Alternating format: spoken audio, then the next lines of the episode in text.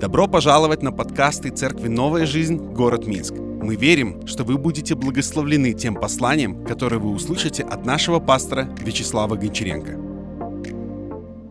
Итак, что происходит с моей душой? Я ее не чувствую. Вы знаете, за последние дни я слышал такие слова, когда люди говорили, писали, что нечто произошло с душой. Столько много людей, которые страдают, плачут. Столько, так много людей, которые оказались в таком состоянии, где не находят ответ на многие вопросы.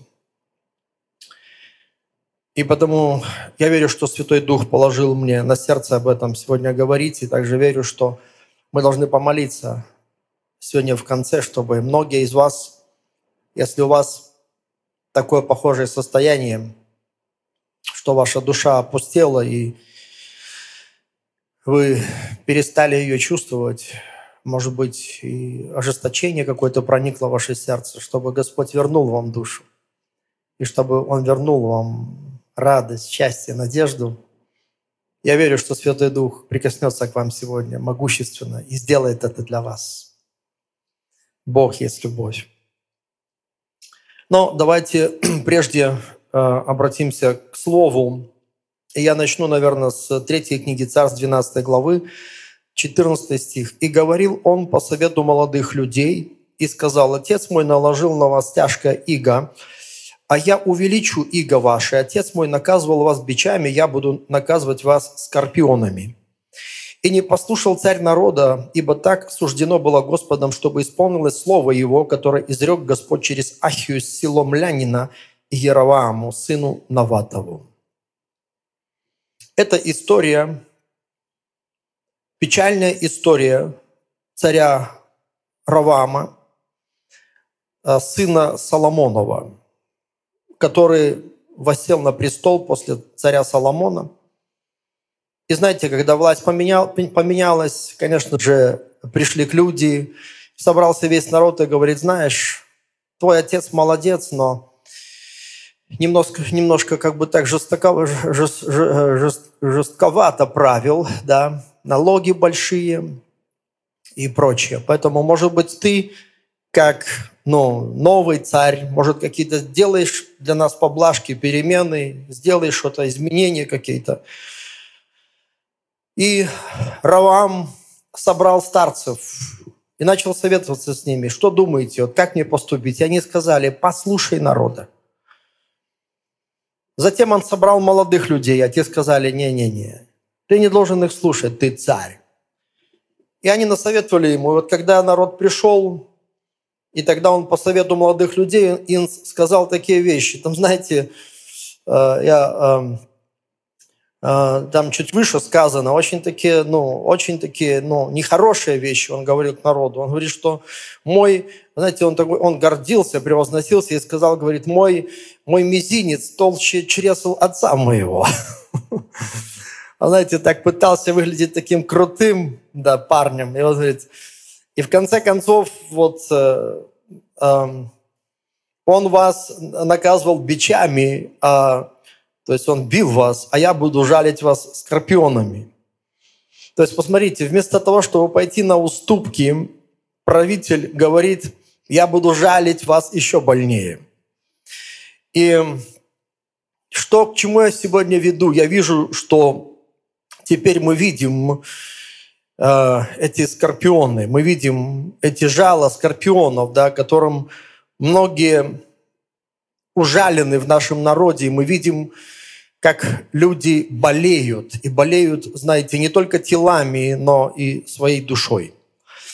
Знаете, такие вещи происходят, и они происходили раньше, и мы, не, мы видим даже и в, в Новом Завете от Луки 13.1, там история, я не буду читать ее, но как люди пришли к Пилату, просили у него о чем-то, но там написано, что Пилат смешал их тела с их жертвами. То есть они пришли с жертвоприношениями, у, него, у них были какие-то, может быть, ну, прошения. И мы видим, как многие правители, и современные в том числе, не имеют милости к своему народу. Мы видим, как могут поступать правители, которые не имеют в своем сердце страха Господня. И в результате это все приведет к плачевным результатам. Это привело к таким результатам в прошлом, как этих э, десять племен Израилевых. Они сказали, нам нет части больше в Давиде, сыне Иисеевом. И вы помните, как царство Израиля, мощное, прекрасное, которое Бог так сильно благословил, разделилось на две части, на северное и южное. И это целая история, как они потом между собой конкурировали. В прошлый раз мы говорили с вами о Боге, и мы затронули его черту характера, что Бог, Он не только любящий, но Бог, ненавидящий беззаконие. И мы говорили о том, как верующим нужно поступать, когда мы видим беззаконие. Если Бог его ненавидит, как же мы должны реагировать на него? Мы видели, что мы не должны молчать, мы должны изобличать зло, мы должны судить зло, осудить его. И неважно, братья и сестры, творят это зло простые люди, которые не имеют, может быть, власти, э, да, или это люди власти, неважно, чтобы, чтобы кто бы ни это не делал. А мы видели, что верующие люди должны всегда быть поборниками истины, правды, должны стоять за правду, мы должны молчать, чтобы у беззакония не было последнего слова – знаете, это очень грустно, если беззаконие имеет последнее слово. Обязательно за беззаконием должно последовать слово правды, кто-то должен его сказать. Мы также видели, что мы должны помогать пострадавшим людям, которые оказались в нужде. И чего бы это нам не стоило, но я думаю, что Христос поступил бы именно так. Он был бы с теми, кто обижен, чтобы их исцелить, поднять их, восстановить их, Он был бы там. Но сегодня я хочу поговорить с вами о нашей душе, потому что мы видели, как люди столкнулись с такой невиданной ранее жестокостью, и что-то с душами людей произошло. Может быть, ты э, был активным участником в каких-то акциях, может быть, нет, может быть, ты просто был наблюдателем, но даже тебе этого хватило, понаблюдать со стороны, и тебе уже этого хватило, и твоя душа, она уже не в порядке. Много вопросов, что это было вообще, что происходит, что происходит сейчас, почему такая жестокость, зачем такая жестокость. Но всем понятно, что органы внутренних дел, да, мы понимаем, что это правоохранительные органы, да, кто-то говорит, это, это не, не совсем так, может быть, они вообще перепутали, превратились в карательные а, какие-то отряды. Но сегодня я хочу ответить не политически, хотя, знаю, Бог дает мне какие-то откровения, у меня есть какие-то ответы на, на этот вопрос, я могу даже ответить политически. Но как пастор я хочу ответить сегодня. Слушайте внимательно, братья и сестры. Вот вся эта жестокость, которую мы видим сегодня, я вижу, что она направлена сатаной, чтобы ожесточить сердца людей, чтобы увести их от образа и подобия Божьего, чтобы сделать их черствыми, жестокими, чтобы сделать их э, такими же, как и сердца тех, которые э, бьют этих людей. Ожесточение – это программа сатаны превращать людей в жестоких демонов. Иногда, знаете, сатана могут превратить человека в такого демона, что трудно разобраться, он человек или вообще он может быть уже, он, он уже демон. Жестокость – это программа разрушение души и нации. И мы, мы видим, что сказал Равам. Он сказал, я буду жалить вас. Я буду жалить и сделать вам еще больнее. И э, смотрите, и это обязательно приведет к разрушению. Жестокость покалеч, покалечила, мы видим э, тела людей, души их, но тело можно вылечить да, все-таки Господь дал нам такую способность, что тело приходит через какое-то время в, в, в норму, Но что делать с душой, которая болит, которая кровоточит? И, вы знаете, а некоторые души уже ампутированы. Они их вообще не чувствуют, не чувствуют. Есть такое выражение, ты, ты вырвал мне душу. Вы слышали такое выражение, да?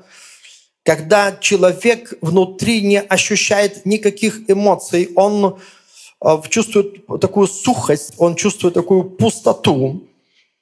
И такие люди, они нуждаются в глубоком исцелении, прикосновении Святого Духа. Нам нужны потоки Святого Духа для нашей церкви, для нашей нации. Нам нужны потоки Святого Духа, которые будут изливаться на нашу нацию для того, чтобы нация исцелялась о всей жестокости, которую она переживает сегодня. Но хочу, чтобы вы также знали, что жестокость правителей, которых мы видим, она связана также и с ветром перемен от Господа. Я хочу, чтобы вы знали и смотрели духовными глазами, братья и сестры, не просто политическими глазами, как будто, знаете, две, два, две враждующие стороны столкнулись за какие-то интересы, за какие-то идеи. Давайте смотреть духовно. Вот смотрите, что мы видим, вернемся к третьему царств 12-15. Там написано, «И не послушал царь народа». И там дальше сказано, «Ибо так суждено было Господом, чтобы исполнилось слово Его, которое изрек Господь через Ахию» и так далее. Посмотрите, там написано, так, э, ибо так суждено было Господом. Что суждено?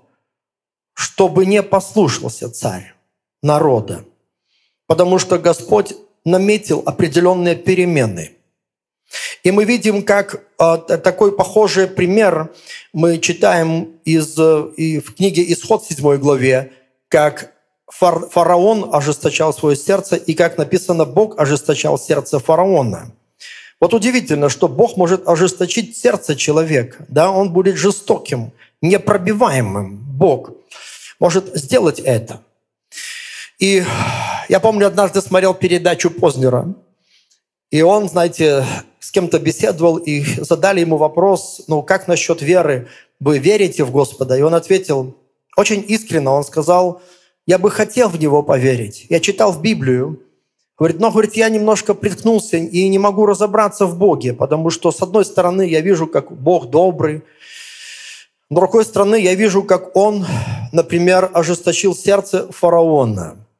Он говорит, я не могу этого понять. Знаешь, почему он не дал фараону шанса, да? Он ожесточил его для того, чтобы погубить его. Я, говорит, не могу поднять такого Бога. И вы знаете, когда я прослушал этот, этот э, репортаж, этот, я не выдержал, написал комментарий. Я редко это делаю, но как-то думаю, может кто-то прочитает. На самом деле вопрос вот в чем состоит, что Библию нужно читать внимательно. Когда ты будешь читать эту седьмую главу, ты увидишь, что там было 10 казней египетских, которые Бог навел на Египет. И первые пять которые пришли, там написано каждый раз, что фараон ожесточил свое сердце. То есть пять раз он ожесточал свое сердце. А пять раз Господь его ожесточил, последних. Другими словами, получилось так, что Бог наблюдал за его сердцем. Что он будет делать, когда приходят суды Господни? Он сломается и скажет, Господь, ну прости, или он будет ожесточаться. И Бог, смотрите, пять раз давал ему шанс и видел, что он ожесточается. Ага, раз ты ожесточаешься, это значит, я ожесточу тебя. Для того, чтобы мера твоих беззаконий, она наполнилась. Есть такое понятие, как мера беззакония. Когда уже человек идет, закусив удила, его, и он уже на сто процентов в своем сердце, в своем решении, он уже не остановится – Бог говорит, хорошо, давай, делай быстрее. Поэтому, видите, мы видим, как Бог может ожесточить. Там написано, ибо так суждено было Господом. И о чем это говорит нам всем? Говорит вот о чем, что Бог правит сегодня не только в жизнях людей, Он правит не только в твоей жизни, не только в жизни твоей семьи, не только правит, может быть, где-то локально, Бог правит и глобально. Он правит сегодня в нациях. Мы видим, как Бог правит в нациях, и мы видим, как Бог э, приносит ветер перемен.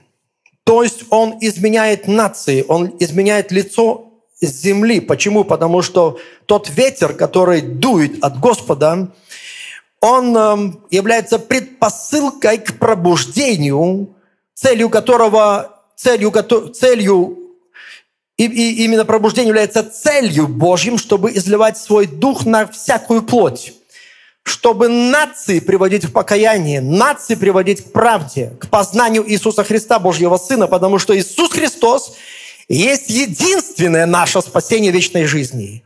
Нет другого имени. Слышите, друзья мои?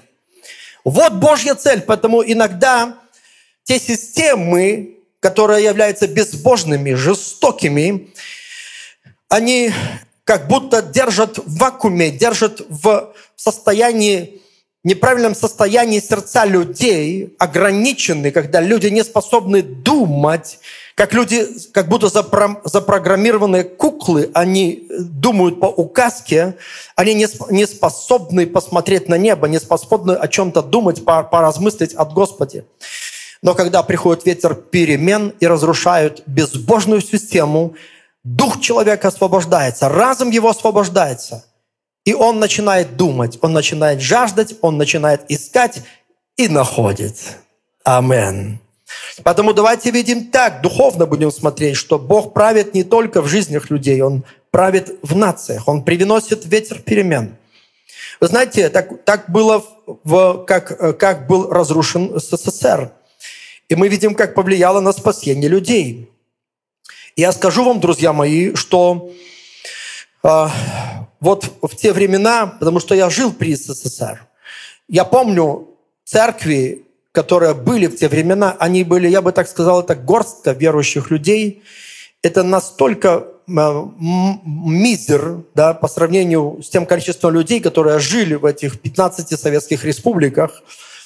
И настолько маленькое, что практически во всех городах и во всех странах мы знали друг друга. Как будто по имени и фамилии, знаете. Это было настолько маленькое сообщество.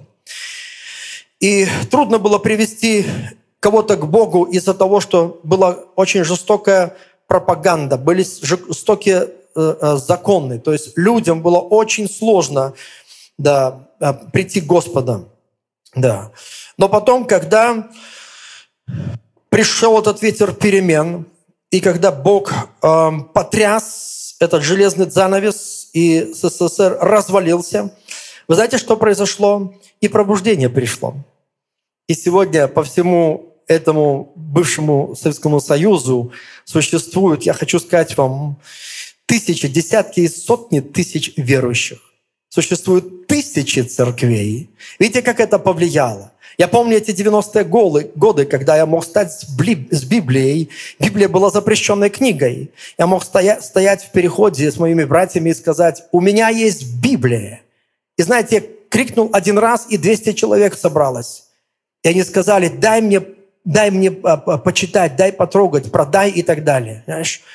Мы проповедовали везде Евангелие. Это было такое мощное пробуждение, это было такой ветер перемен. Все вся, как будто вся, вся нация, она преобразилась, освободилась от какого-то давления, какого-то бремени. Поэтому Бог заинтересован освобождать народы от насилия и приносить пробуждение в нации и в конечном итоге освобождать людей от греха. Вы знаете, то, что происходит сегодня, для меня это не ново, потому что Господь через откровение мне это все показал. Я видел все это, Господь мне это все показал. Я иногда не понимал, к чему это откровение, к чему этот сон, это видение. Но теперь я понимаю. Я, знаете, оказался как будто внутри того, что я видел раньше – я это чувствую, я это вижу. То, что Господь в 2015 году сказал мне, начните проводить ночные молитвы, потому что пророчество скоро исполнится. И вот теперь началось а, обозначено новое время для исполнения пророчества. И уже назад оно не вернется. Но что, какую роль и какое место будет церковь занимать в новом? Или, можно сказать, в какой-то ну, новой Беларуси? Что будет церковь делать, делать тогда? Вот почему молитва даст нам и усердие наше, и взаимоотношения с Господом, и наши молитвы, она даст нам делать правильные вещи, потому что руководимые Святым, Святым Духом мы будем делать то, что Господу будет угодно. Без молитвы, вы знаете, мы не сможем выдать или дать этому миру, этой нации то, что, то, что Бог желает. Потому Господь говорит, проводите, это вас подготовит. И, конечно, я, ну, это большое сожаление в моем сердце, что знаете, я видел, как так лениво, с таким трудом мы приходили на эти молитвы. И, но я думаю, что сейчас еще не поздно, потому что мы будем видеть еще определенное время всех этих волнений, всей этой борьбы, прежде чем будет рождено, не, рождено нечто новое. Но очевидно, что мы видим сейчас эти родовые схватки в нашей нации. Что я хочу еще сказать, братья и сестры? Я, знаете, вижу сегодня также такую картину, как мирный человек противостоит бесовской эм, э, жестокости. И смотрите, что интересные вещи я увидел в первом послании Коринфянам, 15 глава, 32 стих. Там написано «Я боролся со зверями в Ефесе». Павел пишет об этом что он боролся с какими-то зверями. Вот интересно, что Павел не пишет, что он победил этих зверей. Он говорит лишь о том, что он боролся. И вот под, под э, зверями в Писании, в пророческих э, книгах Ветхого Завета и в книге Откровения подразумеваются безбожные системы, царства и их лидеры. И иногда эти системы представлены как хищники, и мы видим а, в книге Откровения, когда снята четвертая печать, появляется бледный конь со, со всадником смерть, и за ним следует ад. Мы людям, видим, как люди погибают от меча, голода, болезней и земных зверей. зверей. Я думаю, что этот момент здесь как, а, как аллегория звучит. То есть они погибают от безбожных систем, систем, в которых жизнь человеческая попирается, права попираются, когда жизнь человеческая ничего не стоит, она уничтожается. И скажу вам, что в 20 веке мы видели много таких систем и таких зверей. И в книге Откровения мы также читаем, что будет последний зверь, которого Иисус истребит своим пришествием, явлением своим. Скажи «Халлелуя!» Да, мы видим также, что Бог нередко ожесточает зверей, как это было с египетским фараоном, который прежде устроил геноцид еврейскому народу, а потом Господь наказал его, совершил над ним суд. Поэтому ожесточение также правителей, оно также такой знак, что это значит Господь планирует совершить свой суд. Амен. Мы видим, что народ Беларуси столкнулся с таким нечеловеческим отношением. Это больше похоже на хищническое отношение. Вы видели когда-нибудь хищника? Знаете, когда я приходил в наш этот э, э, белорусский э, зоопарк, знаете, вот мне интересно всегда было смотреть на хищников, да, потому что они, конечно, отличаются от, от всех других тварей. И вот, знаете, мне интересно было посмотреть им в глаза. И вот что я увидел. Вот такие звери, у которых нет ни капли сострадания. Когда хищник ловит свою добычу, он ей не сострадает. Ни капли у него нету. Добыча может пищать, вырываться, она может просить о чем-то. Хищник не дрогнет. И вот эти безбожные системы, они очень похожи, да, вот на таких хищников. Где-то интересную вещь я такую прочитал. У Белинского где-то в письмах Есть такая мысль. Мерзавцы всегда одерживают верх над порядочными людьми, потому что они обращаются с порядочными людьми, как с мерзавцами. А порядочные люди обращаются с мерзавцами, как с порядочными людьми. Вот видите, вот что, вот что, во что превращаются их души, этих людей. В этих безбожных системах, во что они превращаются. Поэтому Бог совершит свой суд над безбожной системой и жестокими людьми этой системы. Потому что Якова, 2 глава, 13 стих, там написано, «Ибо суд без милости, не оказавшему э, милость». Суд без милости кому? У тех, у кого нет милости. Вот так вот. Римлянам 2 глава 2 стих, там написано, «Мы знаем, что поистине есть суд Божий над делающих такие дела». Можете очень подробно прочитать дома Римлянам первую и вторую главу. Очень интересно говорит о нашем времени. Я также верю, что Бог осудит всякую систему на разрушение, как дерево, которое не приносит доброго плода. Матфея 3.10 об этом написано. И секира написано, лежит при корне такого дерева. Многие думают, что Бог в этом не участвует. Бог еще как в этом участвует. Мы также видим, что в Матфея 15.13 Иисус сказал, «Всякое растение, которое не Отец мой Небесный насадил, искоренится». И в конце концов Иисус, Он есть камень. И написано, что на кого этот камень упадет, того в прах раздавит. А если кто упадет на этот камень, он будет э, сокрушен. Он будет э, э, сокрушен.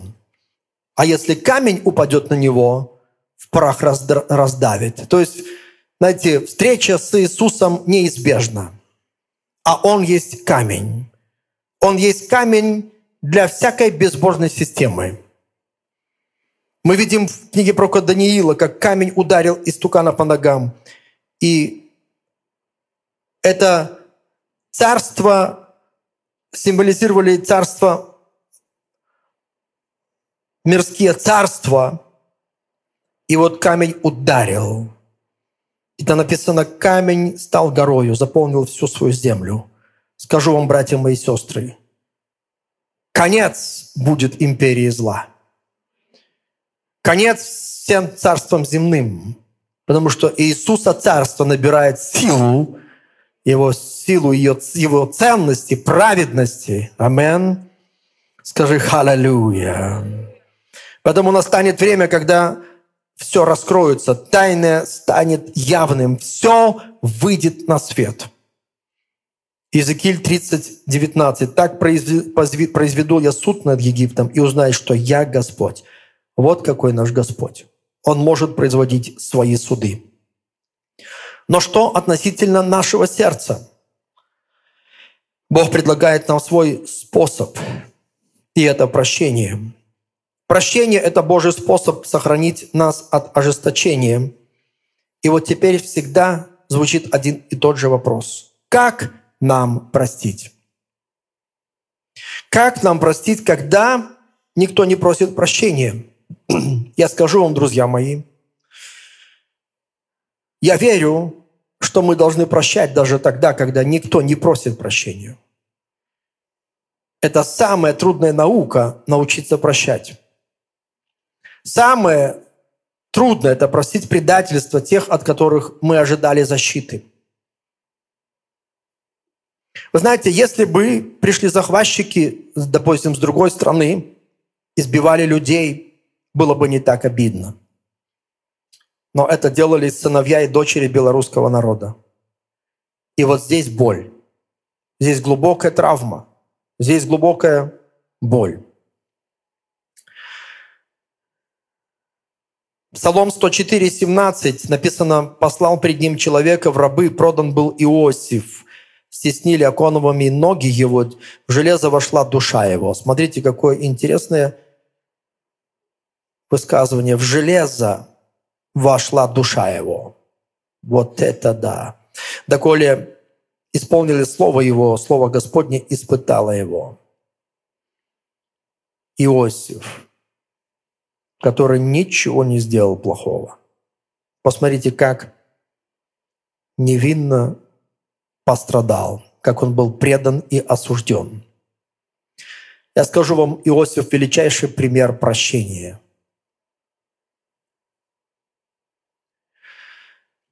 Как он сумел простить всю ту несправедливость, которую он получил.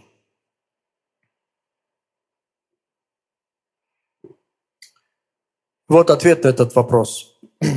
Знаете, иногда этот вопрос даже не эмоциональный, потому что если мы будем закапываться в своих эмоциях, это будет очень сложно. Это вопрос знания. Нам просто нужно знать. Что нам нужно знать, когда мы прощаем? Бог сделает несколько вещей, исходя из своей справедливости и милости – Давайте прочтем Римлянам 12:19. «Не мстите за себя, возлюбленные, но дайте место гневу Божью, ибо написано, «Мне отмщение я вас дам, говорит Господь». Бытие 18:25. «Не может быть, Авраам говорит, чтобы ты поступил так». Он обращается к Господу. «Чтобы ты погубил праведного с нечестивым, чтобы тоже было с праведником, что с нечестивым, не может быть от тебя, от тебя. Судья всей земли, поступит ли несправедливо? Поэтому мы должны просто знать, когда мы прощаем, Бог сделает несколько вещей, исходя из своей справедливости и милости. И вот что Он сделает. Бог предаст людей правосудию. Это значит, что люди, которые сделали преступление, не смогут избежать земного правосудия. Они будут разоблачены, опозорены, их дела станут известными, и они понесут наказание. Ты должен это знать, что Бог заботится об этом. Далее. Бог предаст их в руки врагов их. Знаете, может оказаться так, что Бог предаст твоих врагов в твои руки. И это серьезное наказание. Я когда читаю историю Давида, и помните, когда Давид согрешил, сделал перепись населения, и Бог запретил это делать, но он все равно сделал, и тогда Господь пришел и говорит, выбирай себе наказание. И там было три наказания. Голод по всей земле, потом ты будешь в руках врагов твоих, и потом ты будешь в моих руках. Там язвы какие-то, а в руках врагов ты будешь от них бегать полгода. И Давид сказал, Господь, нет, я хочу, выбираю оказаться в твоих руках, потому что велико твое милосердие, не предавай меня в руки моих врагов. Видите, есть вот такое Господа, что Бог может взять и предать их в руки их врагов. Далее, Бог может сам судить их. Как написано, что, например, блудников, прелюбодеев судит Бог. Мы видим, что нечестиво судит Бог, Екклезиаст 3.17. То есть есть Божий суд, и он также страшен и никто не устоит. Бог может сам судить. Видишь, для того, чтобы простить, ты должен просто знать это, что Бог, Он судья. Вы здесь, братья и сестры? Да, да. Иногда мы на себя слишком много берем, и мы сделаем. Я слышу, как люди маршируют, говорят, не, не забудем, не простим. Не забудем, не простим. Но Но смотрите, Бог может не только их судить, Он может их помиловать также. Вы здесь. И то, что я скажу, это превыше человеческого понимания. Потому что Бог может простить любого человека. Раскаиваешься в своих грехах и преступлениях. Он может их просить, простить и не судить, и не предавать ни правосудию, ни врагам. Вы здесь? Вы помните, как Господь простил разбойника на, на кресте? Вот удивительно, когда люди смотрели на разбойника, они думали, убийца, вот тебе так и надо. И там были люди, которые, наверное, пострадали от этого разбойника, но они не слышали, что Иисус и разбойник уже договорились. Они не знали, не слышали это. А разбойник, что он сказал? Господи, вспомни, как придешь в Царствие Твое. Иисус ответил ему, ныне сегодня будешь со мной в раю. Видишь? Я скажу вам, братья и сестры, Господь может простить ОМОНовцев и всех их командиров. Вы слышите меня? Бог не человек. У него с каждым свои счеты и расчеты. Он может оказаться слишком добрым к тем, кого ты сегодня ненавидишь. И ты должен знать, что Бог имеет право на это. И тебе нужно просто согласиться. Скажи «Халлелуя».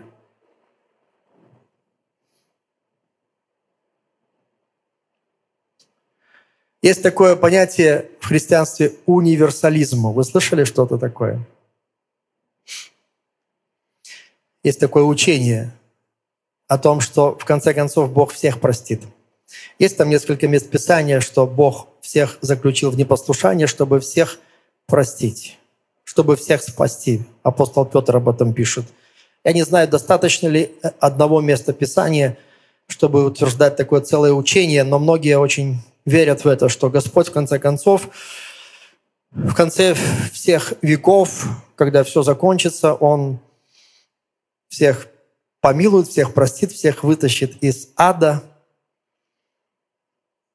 и все будут в раю.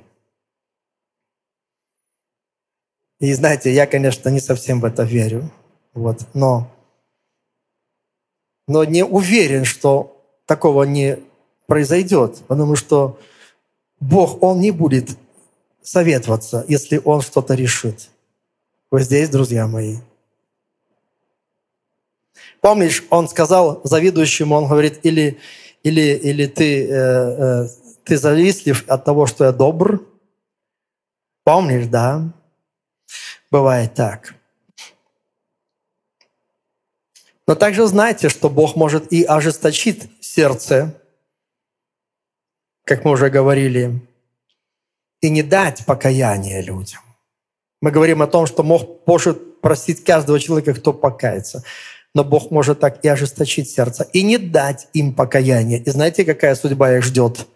Если Господь не даст им покаяние, есть такое понятие, как Бог дает покаяние. Бог дает покаяние. Написано, а, не даст ли им Бог покаяние? Это тех, которые злословят, тех, которые злые и так далее. И в этом слове апостол Петр как бы такое сомнение немножко, не даст ли им Бог покаяние? То есть он может дать, а может и не дать. И тогда им грозит вечная погибель. Но что я хочу сказать, братья? Господь, судья всей земли, как Авраам говорил, поступит ли несправедливо – вот в чем мы должны успокоить в наших сердцах. Скажи «Халлелуя». Иисус просит нас быть похожими на Него. Посмотрите, Иисус молится о тех, которые Его убивают. Он молится, прости им, ибо не знают, что творят. Я думаю, что эта молитва шокировала всех убивающих.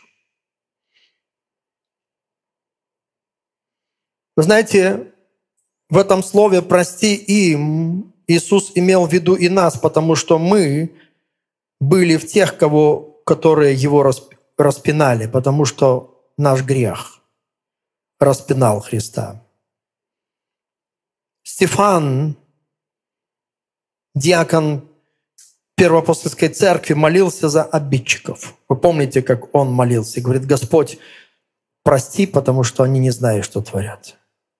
Видите, какими должны быть ученики Иисуса Христа. Если у тебя такая молитва за твоих врагов, мы должны быть похожи на Христа. Я скажу вам, друзья мои, величайшая высота, извините, величайшая высота в этом мире – это не взобраться на Эверест, а пожать руку своему потенциальному убийце. Я читал историю про Папу Римского Иоанна Павла II. Как один молодой парень, вышедший из, из тюрьмы, запустил в него четыре пули. Две в живот, в шею, и одна попала ему в э, указательный палец на левой руке. Потерял много крови, но выжил. Когда он выжил, был способен что-то сказать, он сказал, я прощаю его. Хотя его посадили на пожизненное заключение, ему дали. Он говорит, я хочу с ним встретиться. Он встретится с ним, пожал ему руку. Он говорит, я хочу его, чтобы его отпустили, я хочу его помиловать. Вы знаете, вот эта высота. Не мстить – высота. Вот эта высота, пожать руку потенциальному убийце, вот эта высота. Вы смотрели фильм э, про Амишей. Есть одна история, как Амиши простили своего убийцу. Он зашел в школе, расстрелял, там, может быть, 10 девочек погибло. Это была реальная история, как они простили его. Вы смотрели фильм «Отверженные» по роману Гюго. Очень интересный, поучительный фильм. Это высота. Когда священник принимает каторжника, сбежавшего с этих заключения мест, приютил его, накормил его, уложил спать. На утро каторжник проснулся, украл серебряные ложки. Уходя, ударил этого священника который стоял там ну, на, на выходе и убежал. Потом с таким фонарем он гребет какие-то листья, этот священник в своем дворе. И вдруг полицейские ведут каторжника. Подходят, и вот они лицом к лицу встречаются. Потрясающая картина. Такой высоты. Вот они встречаются. И полицейские говорят, этот каторжник, мы его поймали, у него серебряные ложки, он сказал, что вы ему эти ложки подарили. И тот отвечает, да, я ему подарил, я еще подарил ему серебряный посвечник. И своей матушке говорит, иди принеси, он забыл его. Хорошо, что вы его поймали, хорошо, что вернули. А он забыл еще посвечник. Вот это высота. Скажи халалюя.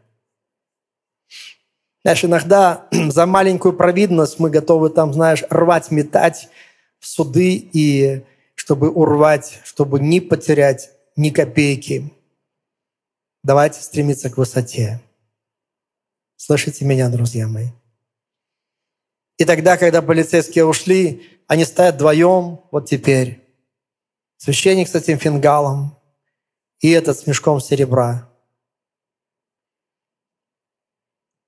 И он спрашивает, каторжник спрашивает, почему вы так сделали? Вы могли мне пожизненно отправить снова в тюрьму. Почему вы это сделали? Он улыбается, говорит, этими ложками я купил твою душу. Ты больше никогда не будешь каторжником. Ты будешь другим человеком. И вся история, каким прекрасным человеком стал этот каторжник. Это высота. Мне это нравится.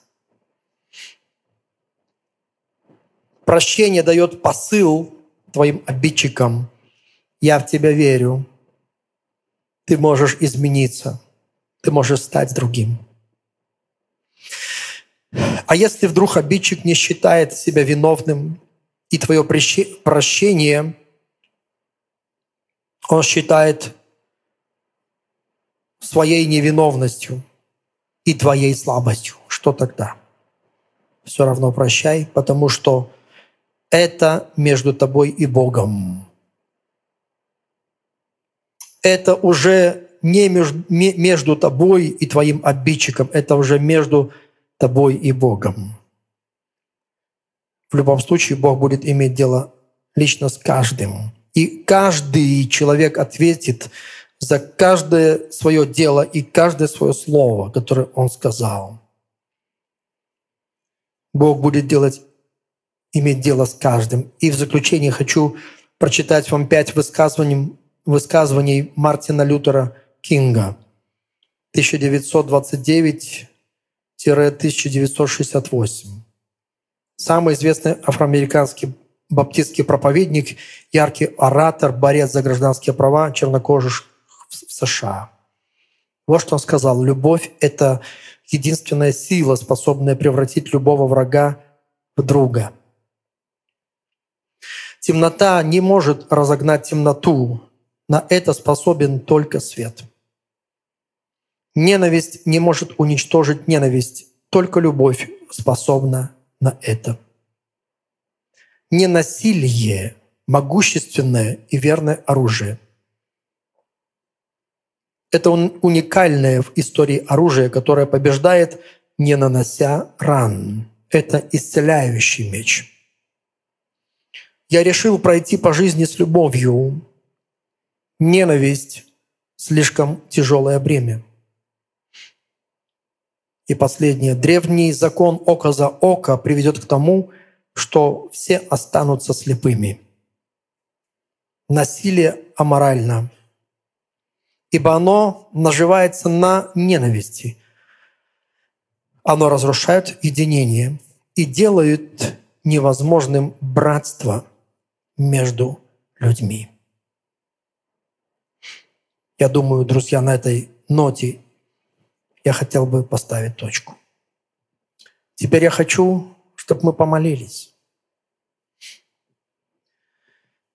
Если вы будете участвовать в мирных акциях, вы будете выходить в город сегодня или когда-либо, вы хотите это делать, как граждане этой страны.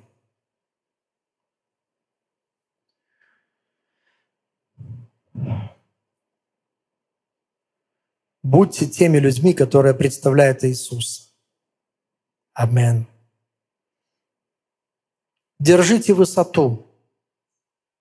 Зло никогда не победит зло. Никогда.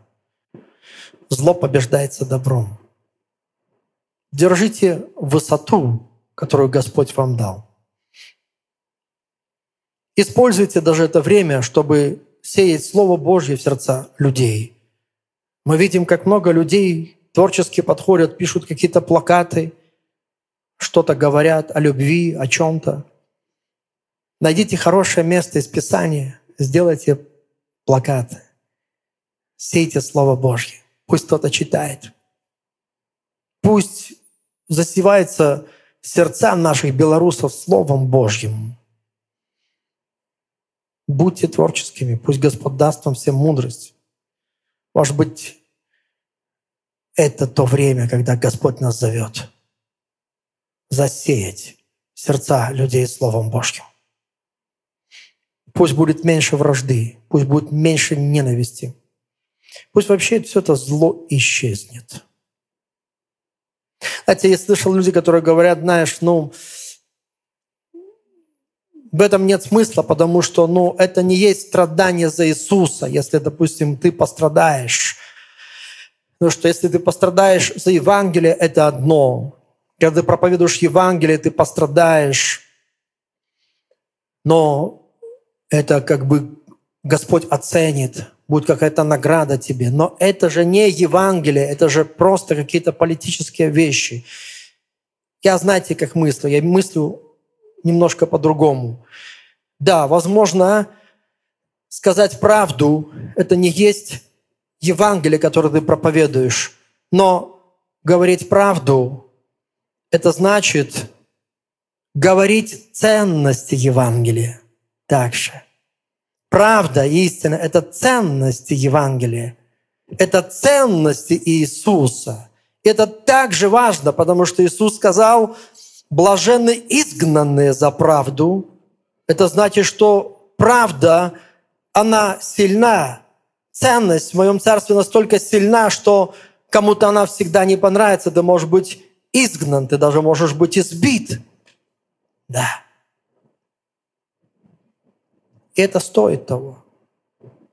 Потому что таким образом, чем больше людей, которые жаждут правды, тем меньше неправды. Амен.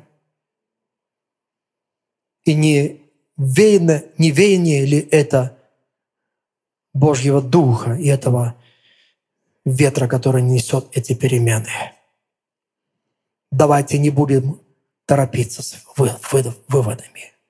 Давайте продолжать молиться и быть голосом этой нации. Амен за правду. Скажи халалюя. Спасибо, что прослушали проповедь этой недели. Больше о нашей церкви вы можете узнать на нашем сайте newlife.by, а также в наших социальных сетях. Благословенной недели!